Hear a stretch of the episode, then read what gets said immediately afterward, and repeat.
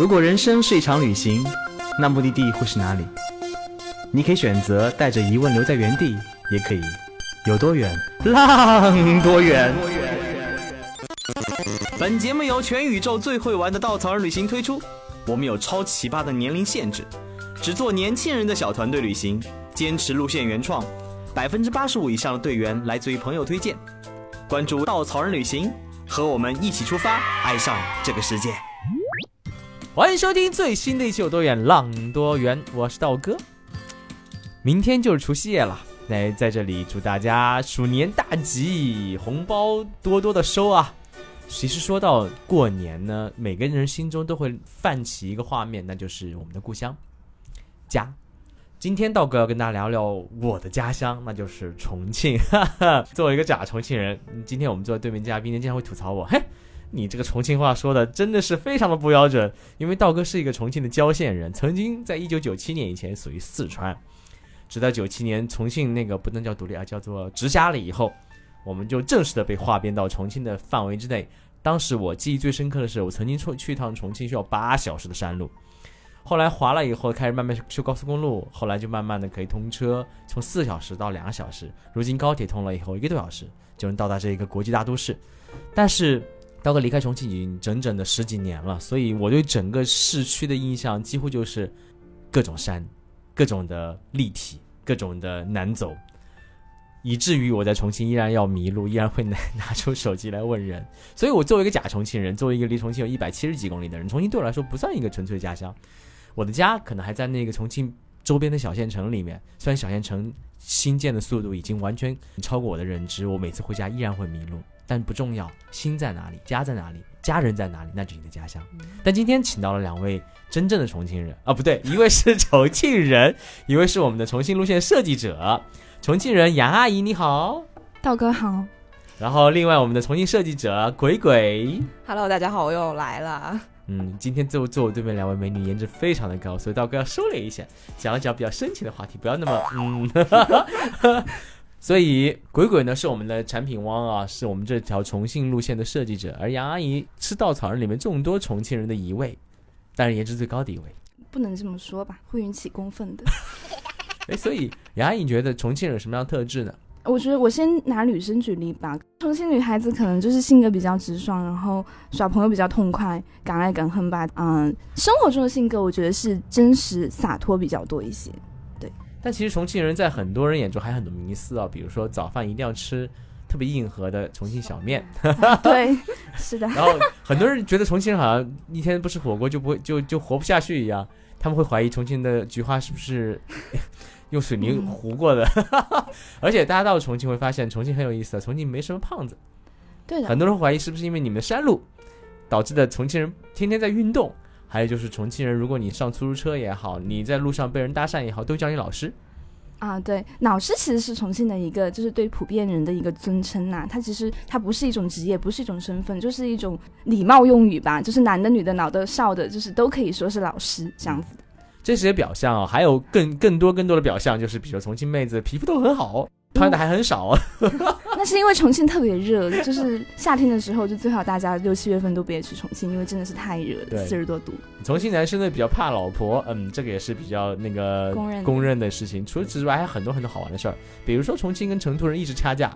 不承认对方。然后重庆又有特别多的，现在 rap 又很火，现在 less voodoo。包括我们现在很多电影在重庆取景，包括之前的那个《火锅英雄》，包括苹果最近的两部新的片子也在重庆取景。其实很多人说重庆是最能代表中国城市特色的一个地方，因为它有很多很多摩天高楼，同时摩天高楼下藏着很多很多烟火气，这是最能展现中国人这种很多面的一个很有意思的城市。所以鬼鬼，你作为一个上海人。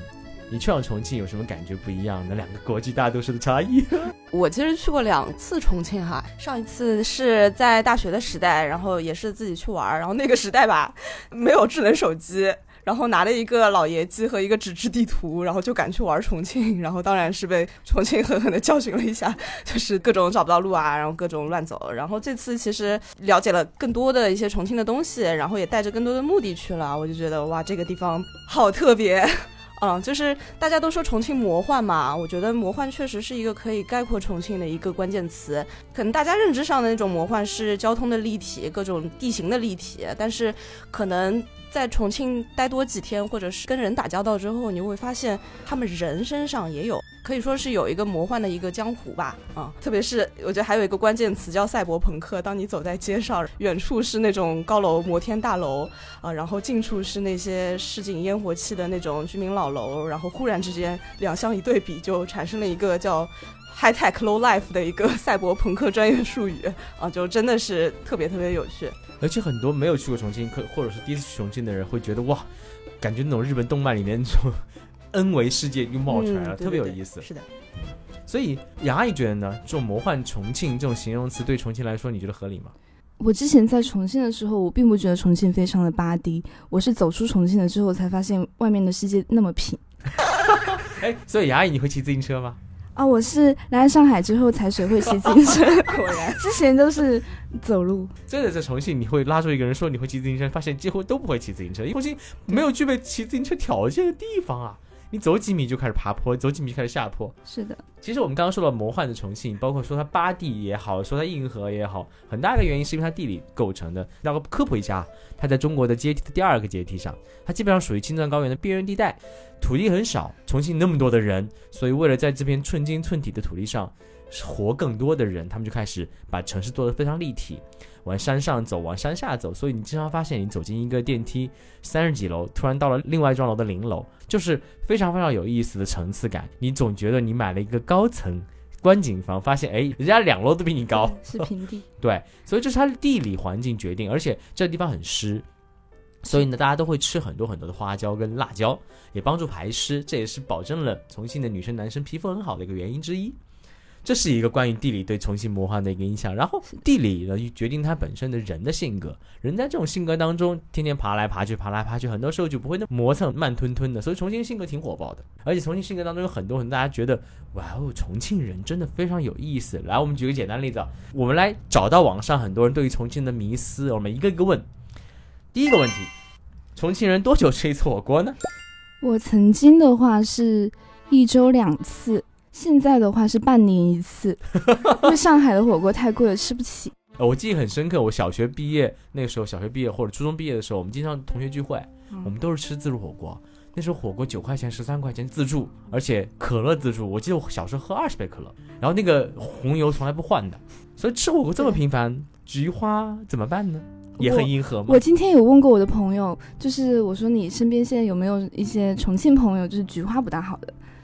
有没有去肛肠医院？然后他说，呃，真的还没有，就是最近有一位，就是他的一个 gay 朋友，就可能就是去了医院，就是要注意，所以这个原因跟火锅有关系吗？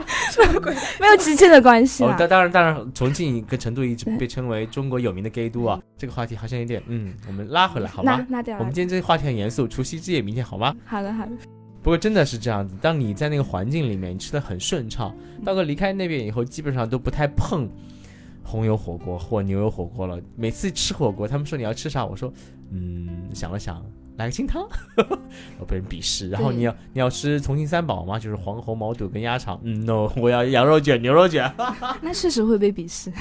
而且每次别人说放麻油的时候，我都会直接放那个沙茶酱之类的。这里再科普一下，为什么重庆人吃的时候没有调料呢？因为本身的火锅底料味道非常的浓厚浓郁，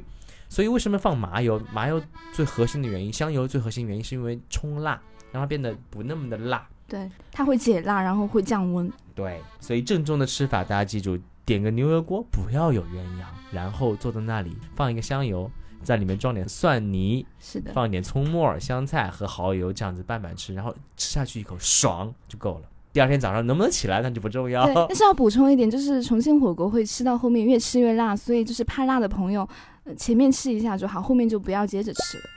好，那重庆人都去哪儿吃火锅呢？是去那些比较有名的什么什么谭鸭血啊，或者什么什么哥老关呐、这种地方吗？呃，我们一般都不会吃连锁的，我们都是吃，比如说自家小区楼下的，或者是就是就近的人不太多的那种火锅店。原因是因为重庆有一万多家火锅店，所以随便去哪呃确实。确实有点多，但是一般就是火锅店的味道都还挺好的，如果不好的话，它也开不走。那接下来的问题啊，嗯都说重庆是个立体八 D 的城市，尤其是现在在抖音上越来越火，而重庆人特别热情，经常会发个短信通知居民们，哎，不要跟外地游客抢地盘儿，尤其在那个旺季的时候，包括我们那个最有名的，呃，穿过那个那个居民楼的那个那个轻轨站，现在都修了一个几千人的观景台了，都已经。是 所以这种八 D 的城市吸引了很多游客去啊。当然，他们打完卡以后觉得哇，重庆就这么点东西吗？那当然不是，重庆还有很多很多值得探索的地方。我们这里先推荐几个私家珍藏的地方给大家。首先是我这次做的比较多的一件事情是爬楼，嗯，然后这边有两栋楼推荐给大家，第一栋叫白象居。啊，白象居是一栋在抖音上也小有名气的楼吧？啊，它最强的那个特点就是它有二十四层高，然而它并没有电梯。嗯，二十四层高没有电梯，大家想想可能觉得哇，他要去二十四楼，要从一楼爬上去，但其实不是啊。其实它那个楼它有三个出口，分别在就是一楼、十楼和十五楼。它有一个无敌的景观，是可以看到长江，还可以看到千厮门大桥和那个上面飞跃而过的那个长江索道啊。可能那个景观会反而比在里面坐索道的感觉更好一些，就是非常神奇的一栋楼，就是那个火锅英雄。呃，里面还有一个段，就是那个陈坤在里面被打，就是在在那栋楼里面，啊、就是这样一个地方。然后第二栋楼叫红顶国际大厦，哦、这栋楼就更现代一点。上一栋楼大概是八十年代、九十年代建的那种老居民楼嘛，那这栋是新的一栋啊、它有一个魔幻大楼的一个称呼，就是说这栋楼有四十八层高，里面可能有几百家不同的业态的店啊、就是各种咖啡馆、小酒店。呃，私房菜馆，然后小电影院，就是各种各样的业态，呃，都很丰富的在那边，也有住户，也有公司，然后也有各各种各样的那种丰富的业态，所以现在年轻人听说都流行，就是去那个楼，先爬到最顶上那层楼，然后再一圈圈转下来，就是叫探楼啊、这样一个玩法。而且它当中有一个大天井，你又能看到。就是很乱入的那个年轻人在那儿玩儿，然后又能看到那个居民在里面晒衣服啊，那种感觉就好像它里面啥都有。然后如果哪天世界末日了，然后外面 僵尸病毒爆发了，然后那栋楼它自己就会变成一个国家，然后在那边对防卫自己，就是这种感觉啊。这是探楼，然后。再有一个我我这次特别大的一个收获，是我去之前我看到一篇文章介绍说，重庆这里有一个地方叫燕子旅馆，啊，然后看到了这篇文章，当时我就找过去，然后这是怎么样一个地方？它在呃琵琶山后街，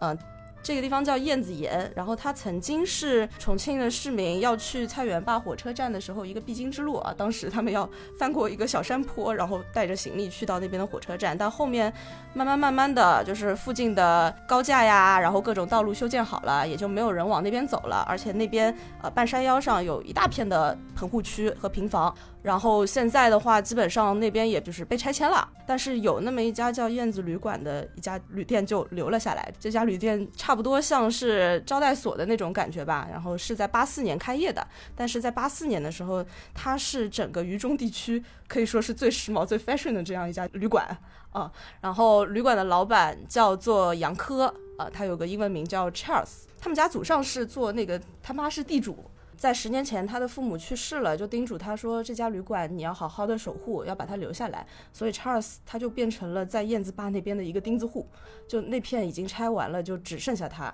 你走到那条街上，就是整个马路都破败了。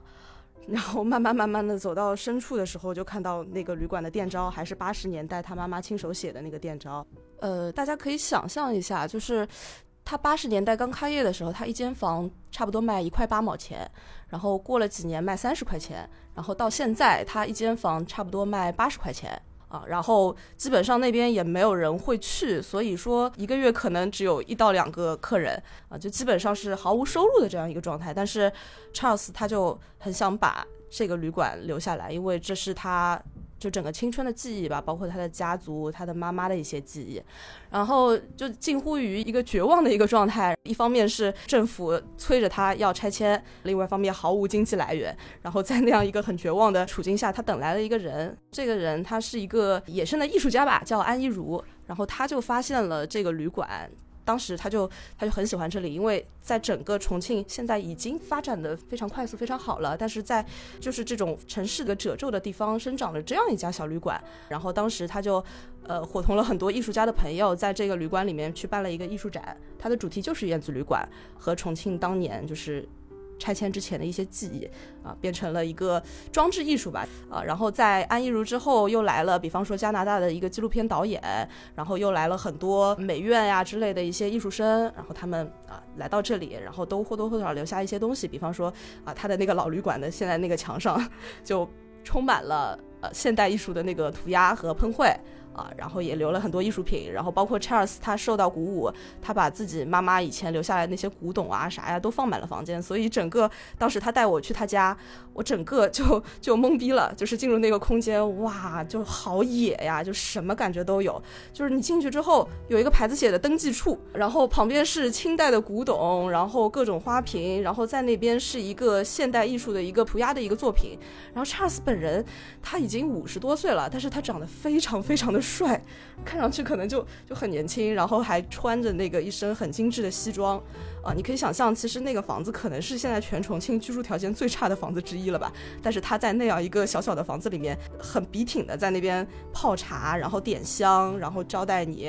就和你说这个老房子里面的故事，当时就觉得就被他征服了这种感觉。我在他家就是还看到一扇窗，那个是他妈妈的一间卧室，然后那个窗是正对着长江和远处渝北区的那种高楼大厦，然后我就在想，这些年他通过这个窗户看出去的那个景色，其实已经翻天覆地了，就是已经有很多变化了啊，但是他还居住在这里，然后这个老房子还在这里，有些时候他的老婆、他的儿子都有点不太理解，你为什么要做钉子户啊？其实旁边的人早已经拆掉了，就是过上更好的生活了。啊！但是你为什么还要坚守在这边？他就有一点像说燕子旅馆嘛，它就像一只离群的燕，依然生活在这里。啊，这是我觉得重庆给我感觉最魔幻的一个地方了。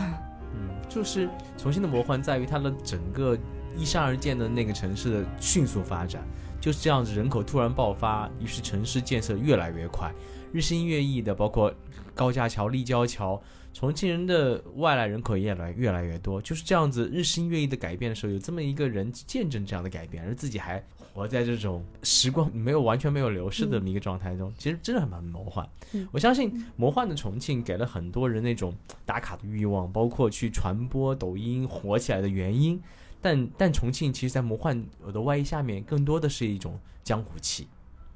是一种重庆人自己。心中那种坚持、固执、自信很有意思。其实，包括重庆人跟成成都从来都掐。我身边很多朋友搞不清楚四川、重庆什么关系。这样说，你不是四川人吗？我说你再说一遍。他说你四川人，嘣一巴掌。对，就是在重庆，如果你跟着重庆人说，哎，你四川怎么怎么样，一定会被打的。我觉得，包括重庆跟成都人也是互掐了很多年，相爱相杀。这其实也是重庆江湖气的很重要的一点。你会到重庆觉得很多的黑帮片也好，那种。痞子气也好，重庆有这样的一个很独特的性格所在，所以鬼鬼从你对重庆了解跟研究来说，你觉得为什么重庆这样江湖气呢？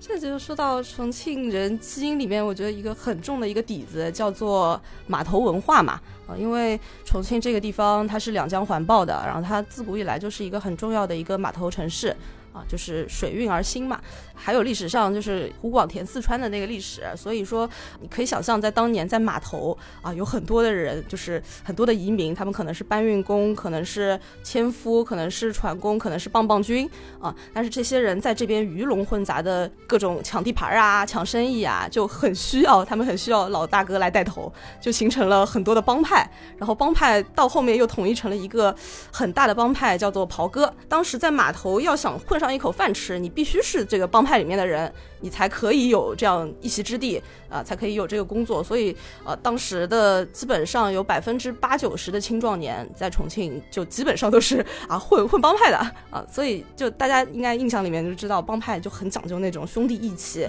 讲究忠诚，讲究那种很血性的东西啊。所以，这种东西哪怕是现在啊没有这种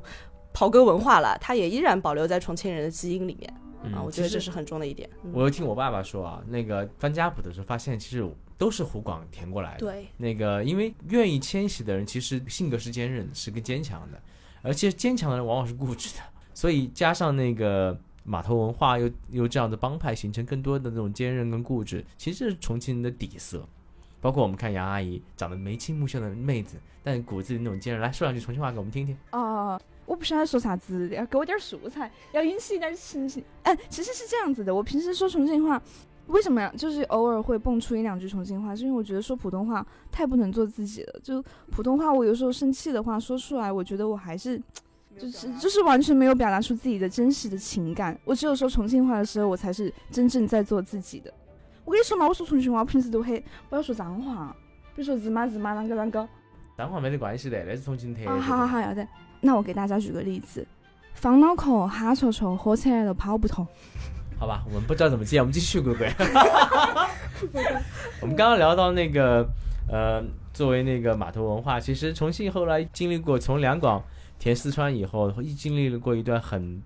怎么说陪都的历史。嗯，它经历过一个非常大的人口大变迁。嗯，我觉得重庆这个地方。对，首先它自古就是在山里嘛，然后又是一个就是军事的要塞，因为重庆是通往四川这个地方的唯一一条要道啊，所以它自古感觉就开了那个 hard 模式，就历朝历代多灾多难啊，特别到了近代，我们知道就是呃在抗日战争的时候，然后重庆有长达九年作为陪都的历史，然后其中有五年受到了日军的无差别狂轰滥炸啊，在这五年里面就。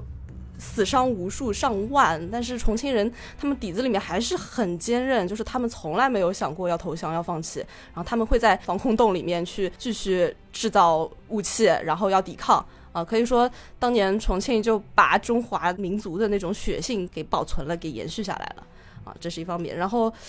其实到了现代也有一些比较大的人口迁移吧，然后比方说啊，在三线建设的时候。啊，我这次也有去到一个地方，其实跟这段历史是有关的。三线建设说一下什么？哎，感觉像呃北京出租车老大爷开始砍政治。嗯，就是差不多在六十年代，当时的中国的一个局势，它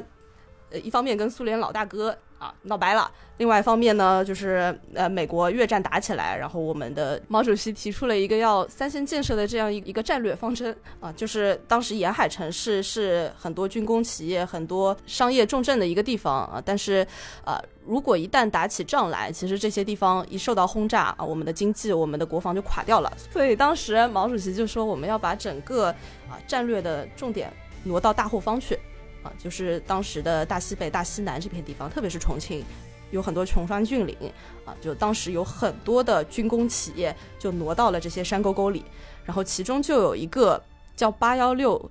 工程的这样一个东西，这个东西是干嘛的啊？它其实就是秘密制造核武器、原子弹的地方。因为原先我们的核武器都是苏联老大哥来援建的，那跟老大哥闹掰了之后，就想找到一个地方去生产我们自己的核武器，又隐蔽又不受知道，所以他们就找到了重庆旁边涪陵的一座山里啊。然后这个山啊，他们当时就秘密的把工兵给派过去，然后把整个大山给掏空。这整个工程。长达十八年，前后大概有六万多的人秘密的、隐姓埋名的，然后上不告诉父母，下不告诉妻儿啊，因为这个是绝密的国家机密啊，他们就来到了这个地方，然后整个涪陵的白涛镇也因此在地图上给消失了。啊，就这个整个的一个绝密的工程隐瞒了有。五十多年之久，直到二零零二年它才解密。哎，这也是一个特别魔幻的所在，因为呃，我从来都没有真正的走进过一个核工厂，然后特别是亲眼去看到那些核反应堆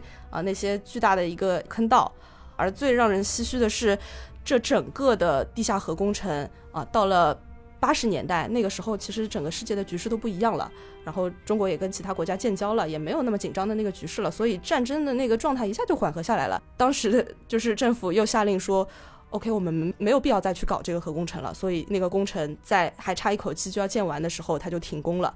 啊，整个建了十八年，投资了大概七点六个亿。就是我觉得这个背后，让我觉得仿佛有一丝丝荒诞吧，啊，嗯，可能在国家历史长河当中的各种重大决策，人只是对其中的小小的小小的一部分和一个棋子吧，嗯，我们改变不了历史，我们就融入历史当中。其实，在每个城市背后啊，都藏着很多很多这样很魔幻神奇的故事。重庆就是这样的魅力，它不论地理也好，自然也好，所造就的人也好，还有它历史故事变迁也好，其实它真的对得起这种。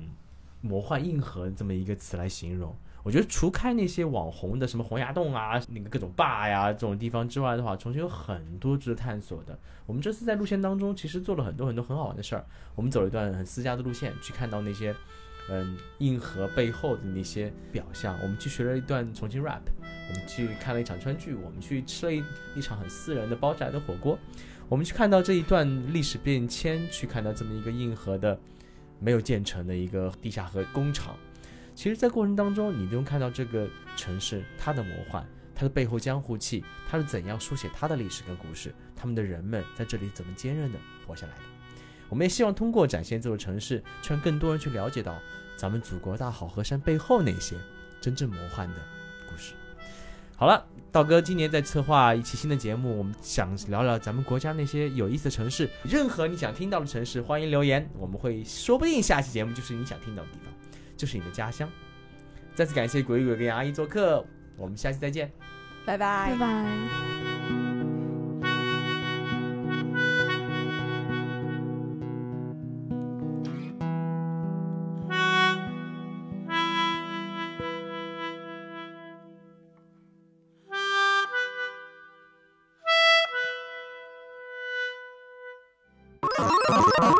请搜索“稻草人旅行”，和我们德艺双馨、颜值出众的领队一起出发，爱上这个世界。